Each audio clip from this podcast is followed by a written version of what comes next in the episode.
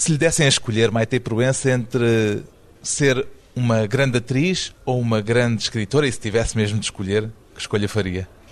Você está me perguntando nesse momento, nesse momento específico, eu escolheria ser uma grande escritora. Porque é novidade. É o mundo que está começando. Então, para mim, ele é mais sedutor.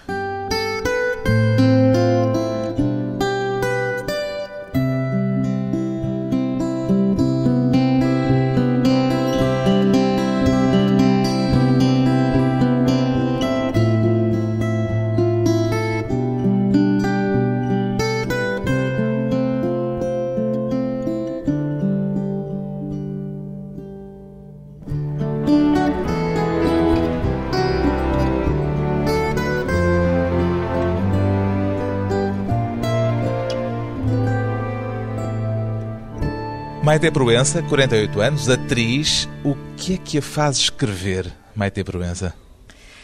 O ator ele está sempre falando das verdades do mundo, das questões de uma outra pessoa que escreveu aquilo, às vezes há 400 anos atrás, como no caso do Shakespeare, às vezes há dois mil anos atrás, como nas tragédias gregas, e a gente toma aquilo para nós mesmos como se fosse nosso, a ponto de chorar com aquilo, se emocionar, fazer com que aquela verdade seja quase íntima, mas não é.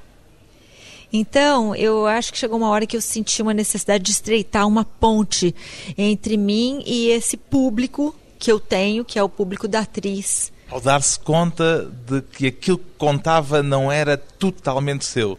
É, as emoções que eu emprestava eram minhas, mas em cima de questões de outras pessoas com outras vivências. Acho também que o público, ele forma uma pessoa, uma ideia de você, que está sempre muito distante do que a gente sente que é. E sente, de facto, um, um grande fosso entre essa ideia formada a seu respeito e aquilo que a Maite Sim. conhece e sente a respeito de si própria? É muito nebuloso, não se pode saber né, o que, que uma massa de pessoas imagina a seu respeito, até porque há indivíduos que pensam individualmente. Mas, Mas há aqueles um sinais. Como há sinais. E eu acho que chegou uma hora em que eu tive, porque o público ele faz uma, ele pega aquela entrevista que ele ouviu um dia na rádio, né, aqui que eu tô te dando, ele junta com um personagem importante que ele gostou de uma novela, ele junta com uma manchete que saiu na imprensa marrom, ele e forma uma colcha de retalhos. Dessa colcha de retalhos ele faz uma pessoa.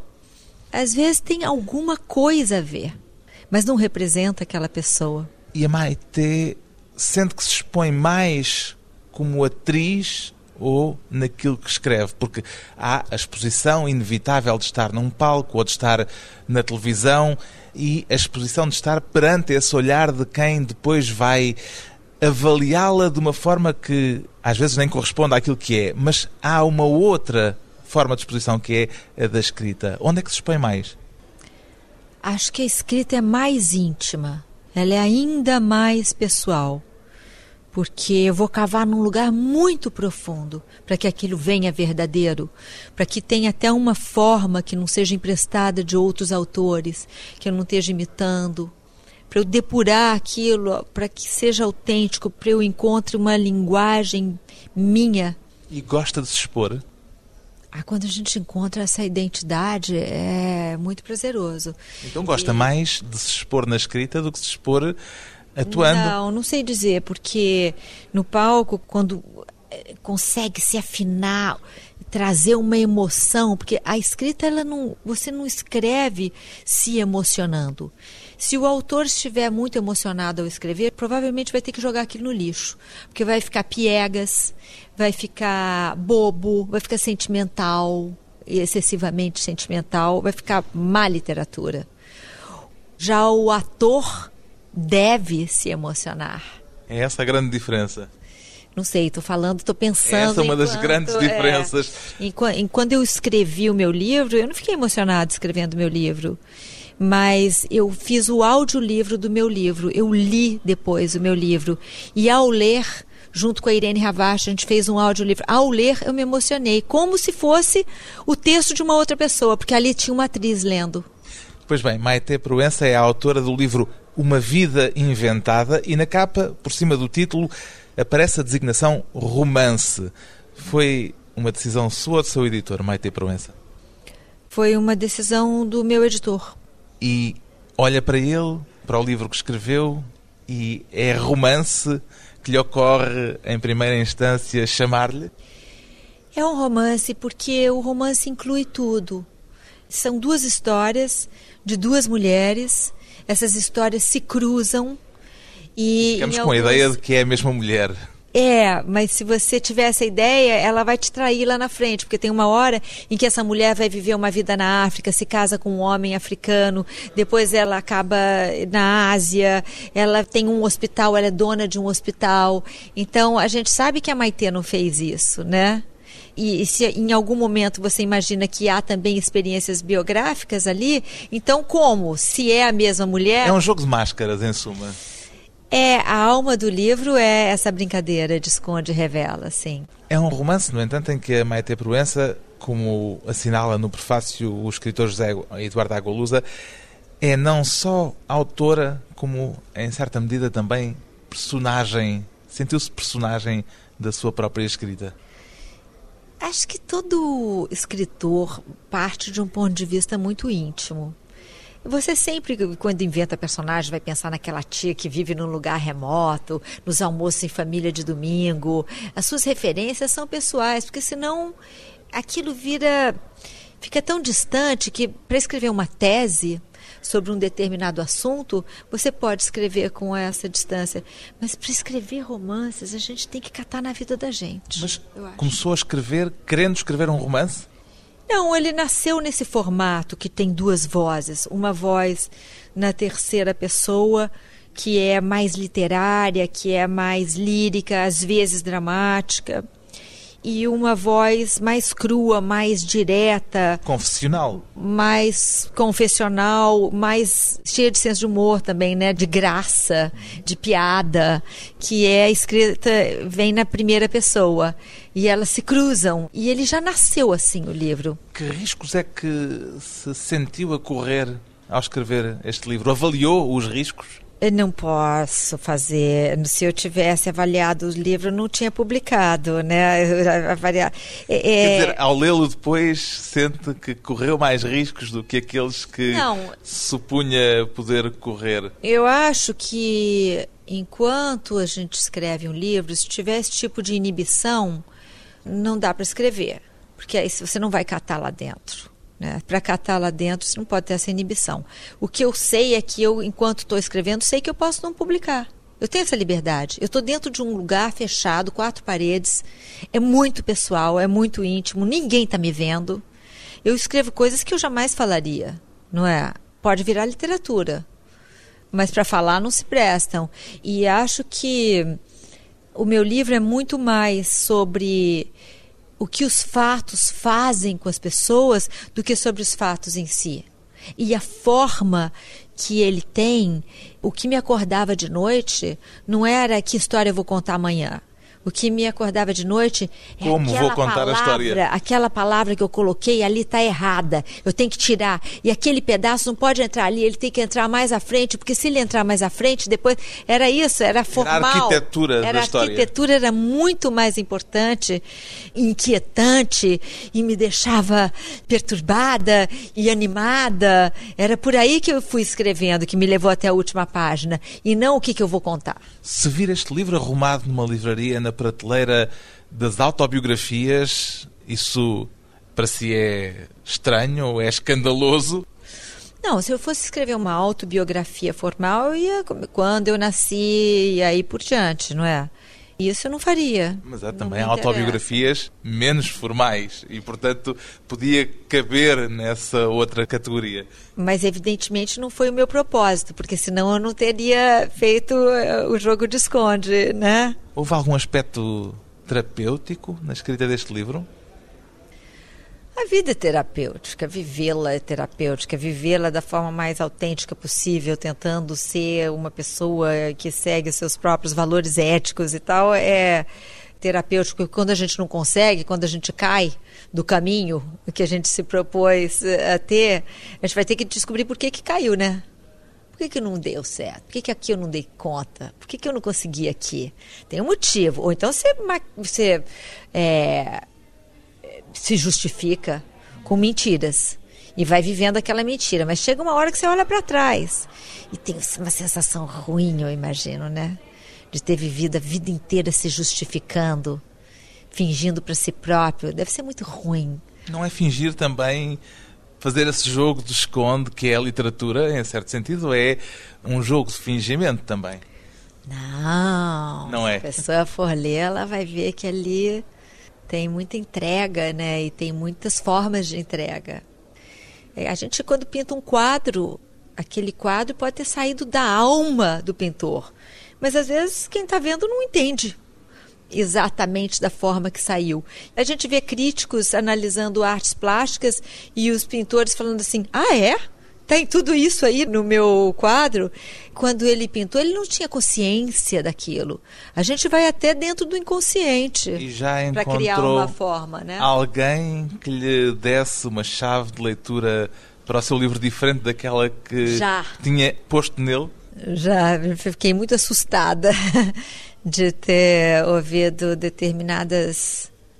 de perceber que aquilo reverberou, né, bateu na pessoa no lugar que ela queria, mas não no lugar que eu imaginava ao escrever. Um dos episódios centrais é um episódio que faz parte da sua biografia também. Uma mulher assassinada por um homem. No seu caso, há o episódio biográfico da sua mãe assassinada pelo seu pai. Temeu que isso pudesse ser explorado indevidamente ao escrever de uma forma tão crua como essa voz na primeira pessoa escreve neste livro? Isso sempre pode ser explorado indevidamente, porque essas situações assim, limites, ninguém nunca entende muito bem, a não ser as pessoas intimamente relacionadas com os fatos. Por isso que é muito difícil você julgar de fora, porque cada caso é um caso com intrincamentos muito próprios daquele caso específico. Um não é parecido com o outro, apesar de serem de crimes se parecerem, eles não são parecidos para as pessoas que os vivem, né? então vê... eu posso me utilizar da minha própria história para fazer literatura, mas não são assuntos sobre os quais eu tenho necessidade de falar. Assuntos que ficam remetidos para os livros, para este em concreto, Uma Vida Inventada. Depois de uma breve pausa, voltamos com Maite Proença entre o palco e as palavras.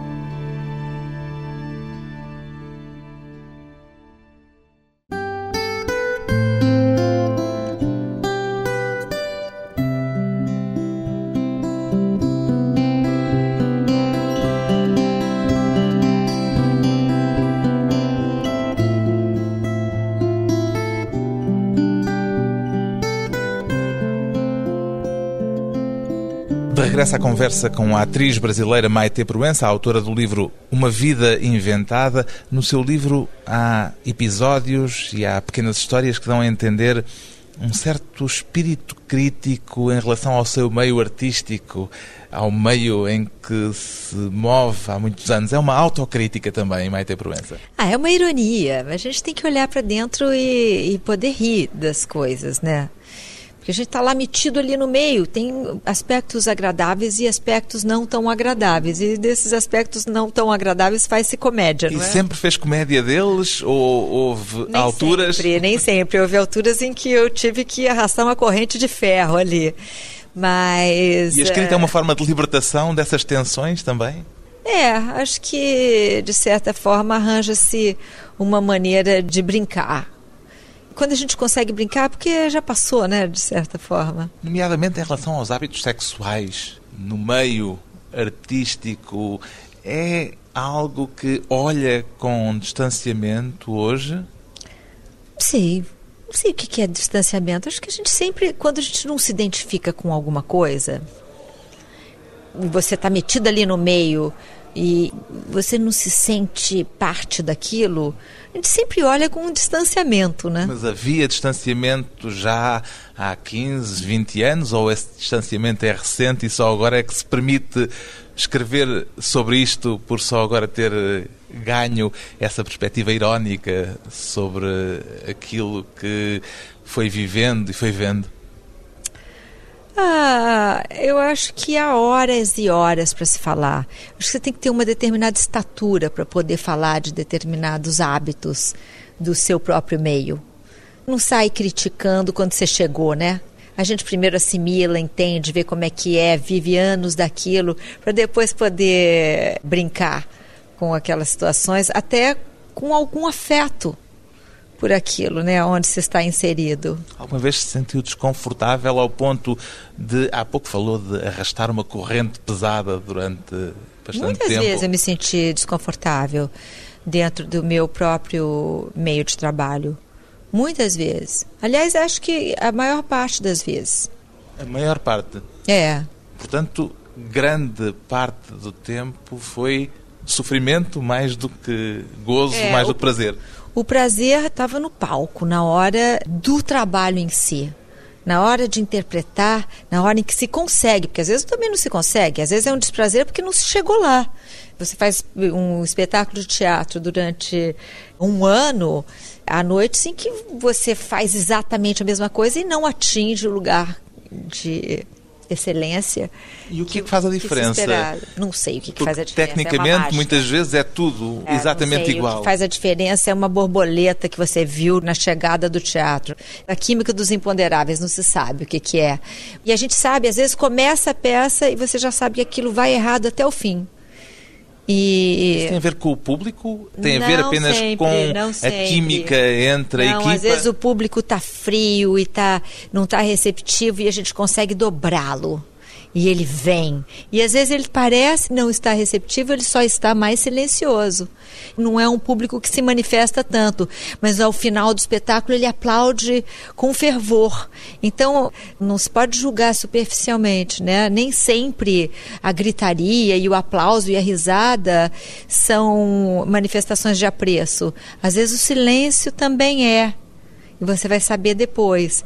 Então, é uma fina sintonia. E na televisão, como é que se mede isso? Porque não há público. Na televisão não se é mede. Tudo mais frio. Na televisão não se mede isso. A gente pode sentir um pouco pela técnica, né? Pelas pessoas que estão ali, o sujeito que faz o som, o seu diretor, as pessoas que estão dentro do estúdio dando um apoio técnico para aquela cena acontecer. Também Mas... são uma espécie de público que emite uma vibração de onde os atores extraem algum tipo de conclusão do que estão a fazer? Também são uma espécie de medidor, mas é um medidor fraccionado, porque cada um também está fazendo o seu negócio. O sujeito que está na câmera, ele está vendo uma só pessoa. Tem quatro câmeras, né? Ele está olhando para um aspecto daquela cena.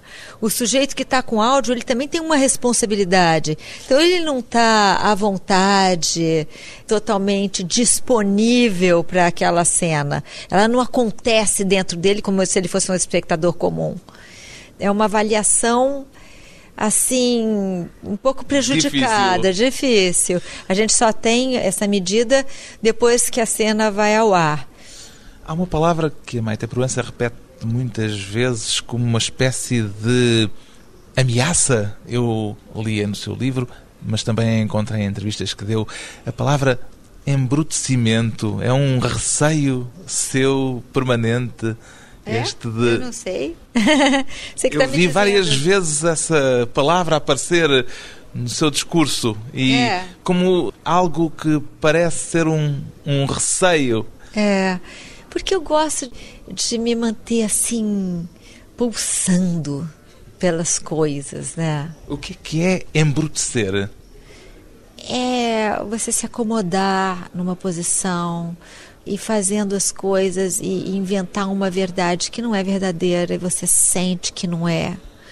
Não conseguir se sentir tocado, não se interessar pelo que está em volta de você, você se enclausurar dentro de si As pessoas fazem isso mais do que se percebe, né? E sente que alguma vez correu o risco de estar a resvalar também para esse embrutecimento, para essa desatenção ao mundo que a rodeia? Sempre, a gente sempre corre esse risco. Eu, quando eu tinha 16 anos de idade, eu fui ao nordeste do meu país, que é uma região muito pobre do Brasil, uma região que é afetada pela seca, onde as pessoas são analfabetas, têm muitos filhos e a vida é muito difícil. E eu fui para o interior do Nordeste, onde tudo isso é ainda mais grave. E eu me lembro que eu ficava muito chocada de ver gente com lepra na rua, sem um membro e com feridas e aquela pobreza extrema escancarada assim. Hoje eu vejo isso embaixo da minha porta no Rio de Janeiro e eu não sinto a mesma coisa. Quer dizer que está menos sensível do que estava nesses seus 16 a me habituar, anos. porque isso chegou às grandes cidades, né? As populações do mundo inteiro cresceram e as pessoas vieram. O que você via num lugar remoto, hoje você vê embaixo da sua porta e não dá para você ficar. Há um mecanismo de defesa. Há um mecanismo de defesa, isso acontece.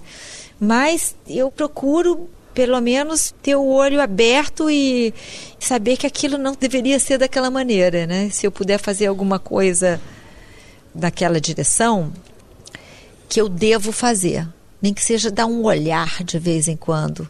E viajar pode ser uma forma de lutar contra esse embrutecimento, porque há muita viagem neste é. seu livro. É, a certa altura, um livro de viagens há também. Há muito menos viagem do que há na minha vida aí no, no livro. Ele pode até parecer que ele é um, é um roteiro de viagens em algum. Mas na sua vida há mais viagens ainda. Muito mais viagens. Eu sou uma pessoa que viajo tanto para dentro de mim quanto para fora, né? E essas viagens são uma forma de procurar. Essas viagens são uma ressensibilizar-se. É de não deixar, porque é muito confortável você ser uma pessoa conhecida, uma pessoa pública no seu país a gente não enfrenta filas, há mil facilidades, você é o primeiro a ser atendido no restaurante. É tudo facilitado. O entorno vai te mimando. Muito ir mais para a Birmânia é uma forma de fugir é, a isso. É, ir para a Birmânia eu viro a Maria da Silva. Eu quero um favor, ninguém vai fazer para mim, porque não vai fazer. né? Então, como se no Brasil as coisas se adaptassem a mim. E quando eu vou à Birmânia, eu que tenho que me adaptar ao modus vivendi daquele país, que muitas vezes não fala nenhuma língua nem próxima das línguas que eu sei falar e que tem uma forma de pensar, de agir, tudo é diferente. Então eu tenho que chegar lá, quem tem que fazer a grande adaptação sou eu. E eu gosto de me provocar nessa direção sempre. Uma espécie de auto-redescoberta. Depois de mais um curto intervalo, regressamos com Maite Proença e a ideia de beleza.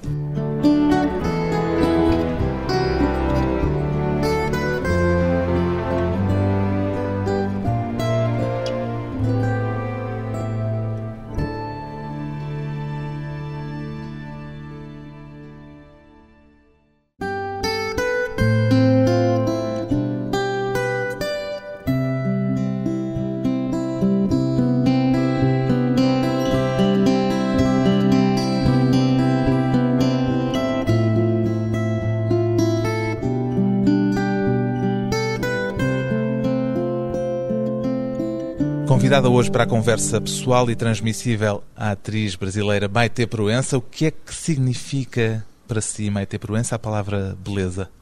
Eu acho que hum, duas coisas eu acho que seduzem a humanidade. A saúde, lato senso. Você olha para alguma coisa assim que você vê que ali tem saúde pulsando. Por isso que a gente gosta de gente jovem, porque tem mais saúde. Está mais próximo da vida do que da morte. E a autenticidade a verdade. Quando você percebe que ali tem algo absolutamente verdadeiro, é muito sedutor. Mas quando se fala de beleza, normalmente na conversa do dia a dia, não é exatamente a isso que as pessoas se referem, pois não? Não, porque criam-se padrões, né? Mas você pode ver que esses dois quesitos, pode encontrar uma senhora de 70 anos Se ela tiver cara de saúde e se ela for verdadeira, você encontra beleza ali. A Maite faz por. Se ela tiver uma cara de decrepitude com 35, você já não acha bonita. Ela pode até ter traços bonitos. Ela pode ter feito todas as plásticas que ela quiser. Mas você olha e tem algo falso, muito falso. A pele dela não transmite. Parece que ela. Você sabe que ela vai morrer logo. Você sabe que ela não tem alegria ali dentro. Você sabe que aquilo é tudo uma mentira. Não é sedutor. Não tem vontade de ficar perto. Perguntei-lhe isto porque a palavra beleza e o seu nome andam sempre associados há muitos anos. E isso Alguma vez foi para si um fardo ou foi sempre aquilo que é naturalmente para qualquer pessoa uma espécie de distinção e de prazer ao ver-se reconhecida? eu acho que é um prazer. É muito bom ser bonita e para quem é bonito é muito bom e para quem olha também é muito bom. É mentira dizer que não, né? Se fosse ruim, eu tratava de ficar bem gorda. É, tem mil, é facílimo ficar feia amanhã. Posso fazer um talho no rosto, uma cicatriz. Tem mil maneiras. E a gente não faz. Porque encantar as pessoas através disso é bom. O que é que faz para manter esse seu lado belo? Todo o aspecto plástico da beleza vai se diluindo com o tempo, né? Porque a deterioração é inevitável. Isso angustia de algum modo? Não é agradável olhar no espelho e ver que as coisas não estão nos seus devidos lugares, mas também é assim que é. Então. Aceita bem uma pequena ruga que apareça ou uma pequena. Eu posso tirá-la, não posso? Claro. Eu posso tirá-la. Mas aí também, não sei, eu olho às vezes e acho feio também quando se tira demais, sabe? Aceita bem as marcas então, do tempo no seu corpo? É, aceito. Bem, eu não sei se é bem ou se é mal, aceito. Eu aceito tudo. Eu sou uma pessoa bastante adaptável, sabe? Acho que é assim, e que eu tenho outros charmes, e que esses vão ter que se aparecer mais agora. a partir das marcas, quanto maiores as marcas do tempo, essas outras características vão ter que ficar mais evidentes. E é assim que é. E a escrita é uma forma de migrar para esses outros charmes pessoais? Eu não pensei nisso, mas se ela tiver também esse efeito colateral, que bom. Qual é o seu ideal de realização artística, Maite Proença? Ai. Quer dizer, o que é que lhe dá mais prazer? O momento em que está a preparar algo, a realização desse trabalho ou a memória dele depois de ter concebido, depois de ter realizado não, e depois de já estar feito. Este livro que já está escrito e que já tem esta forma de livro objeto. O momento da preparação é muito angustiante. Sempre, né? É um momento de sofrimento. Depois o processo de ensaio é outro processo de sofrimento, porque é a busca por algo e a experiência de tudo que não dá certo. Você vai lá e experimenta tudo que não é bom para jogar tudo no lixo e para um dia você poder subir no palco e ainda assim pode ser que não seja bom. Você só vai saber depois de 15, 20, um mês de contato com o público. Uma peça só fica pronta depois do contato com o público. Todo esse processo é doloroso. Mas quando. Depois a memória daquilo que foi feito é normalmente uma memória de Aí tem prazer. um dia que você atingiu um ponto, o ápice Sabe? Eu não sei se pra, como é que se reporta isso para uma pessoa que não tem essa experiência, mas para alguém que joga tênis, tem aquela hora que você bate na bola e que faz clock. Tem uma vez você bate na bola, num jogo inteiro, você bate, sei lá, dez vezes na bola daquela maneira. E você bateu 500, mas teve dez em que deu aquele imenso prazer. E assim é na arte também. A batida né? certa, no. É certo, ponto certo. Que vai exato, que era exatamente o que eu queria. É a gratificação suprema. Mas esse ponto só se atinge de vez em quando. Há muitos e é atrás desses dele que carreira? a gente vai. Há Por... muitos desses eh, ao longo da sua vida? Há suficiente para que eu me mantenha aqui, né? Mais no palco ou mais nas páginas que escreveu, tanto neste livro como no primeiro de Crónicas? Ah, não sei dizer. Mas eh, quando eles acontecem, eles são, eu acho que a única salvação assim do ser humano, ele tem que ser criativo. Ele será um ser humano infeliz se ele não for criativo. Em qualquer atividade, você tem que ser criativo, você tem que arranjar uma forma própria de fazer o teu negócio, de entrevistar. Se você começar a se repetir, você vai ter tédio, você pode até ter sucesso público, as pessoas podem achar que você, mas intimamente você não vai estar satisfeito. E quanto mais você repetir aquilo, mais você vai se sentir um verme, um tonto, um inútil, mesmo que você receba aplausos externos. Teme que este seu livro, que tem tanto de pessoal, tem tanto de íntimo, apesar do jogo de máscaras. Por isso que tem tanta gente que tem tantas benesses admiradas publicamente e que se matam e que tem depressões profundas. A gente fala, mas aquela pessoa tem tudo. Ela tem tudo que você imagina que é bom. Mas intimamente ela não cria nada. Não tem nada pulsando ali. Ela não tem um projeto genuíno. Nada nela está né? florescendo. Não tem E semente. o seu projeto é mais hoje na escrita ou no teatro ou na televisão? Eu junto né, as duas coisas. Eu juntei o melhor dos dois mundos no teatro. Faz peças de teatro é, e depois de representas. teatro, é. Teme de alguma forma que este seu livro possa ser eh, lido por simples besbilhotice? Ah, sim, mas ele se presta a qualquer coisa. Pode ler por bisbilhotice, você vai ter uma experiência maior do que essa. Há em toda a gente um lado voyeur. É. E Não, mas- isso pode ser, em A motivação? parte, a motivação para alguns leitores irem à procura no seu livro dessas tais Pode. histórias pessoais. Pode. É genuína essa motivação, como qualquer outra. Mas a experiência que ele terá é a experiência que eu forneci para ele.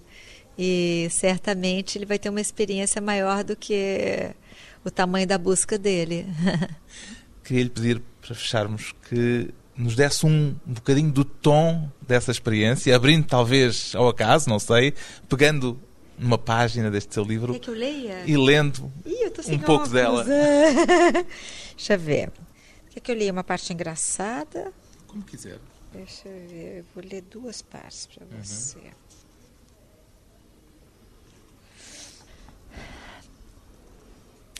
Há paixões descomunais, outras passageiras, algumas terríveis de derreter os miolos, pois certa vez eu vivi uma paixão estética. O homem era um deus. Era burro, mas era belo, extraordinariamente belo. M possuía uma história de vida especial. Fugira do país de origem muito jovem e mais não posso contar sobre o risco de identificá-lo. Mas o fato é que um bonito enredo não torna seus heróis necessariamente brilhantes. M gostava mesmo de tocar violão e dormir. Falava pouco e quando falava não dizia nada. E eu pensava, como é burro, meu Deus. Mas aí olhava para aquele Grand Canyon adormecido ao meu lado e amolecia. Como é belo! Assim seguiu nosso namoro semana após semana, sem palavras, quase sem sexo, mas de encher os olhos. Durou seis meses. Um pedacinho de uma vida inventada, ainda ia à procura de outro, disse-me? É, vou ler uma parte mais dramática, não? Tem as duas no seu livro, a parte dramática, Vou ler uma A parte, parte mais a parte divertida. mais ficcional, digamos. quer dizer que esta anterior era autobiográfica. Estou falando mais. Você ouviu a palavra mais? Vou ler só um pedacinho aqui do. Um mês depois de sumir, o pai voltou, num susto, como havia partido. O abatimento em seu corpo era indisfarçável. Não que tentasse. Emagrecera de dar aflição e fumava mais do que antes, com o olhar perdido nos fundos do pensamento. Que ideias marejavam aqueles olhos de louco? Às vezes, quando a menina se aproximava para mostrar que estava perto e que se ele ensinasse como ela gostaria de ajudar, nesses momentos seus olhos tornavam-se ternos feitos de um touro após o pasto, e num ímpeto o pai abraçava a filha até estalar-lhe as costelas, enquanto a menina se largava e nem sentia dor, pois que havia outra coisa ali machucando mais. Ela o apertava de volta, tentando espremer a coisa para fora, porque estava instalada, parecia, bem no meio do afeto que havia entre eles, atrapalhando tudo. E assim, procurava encontrar o caminho para os porões ocultos onde agora vivia seu pai, e quem sabe trazê-lo de volta para um momento já transcorrido em que tudo seria possível, se aquilo fosse possível. Uma vida inventada, o romance com muito de pessoal de Maite Proença. Já agora, Maite Proença, o que é que ainda lhe falta escrever? Ah, um universo de coisas. Os desafios de uma atriz, escritora, Maite Proença, autora de Uma Vida Inventada, edição Oficina do Livro.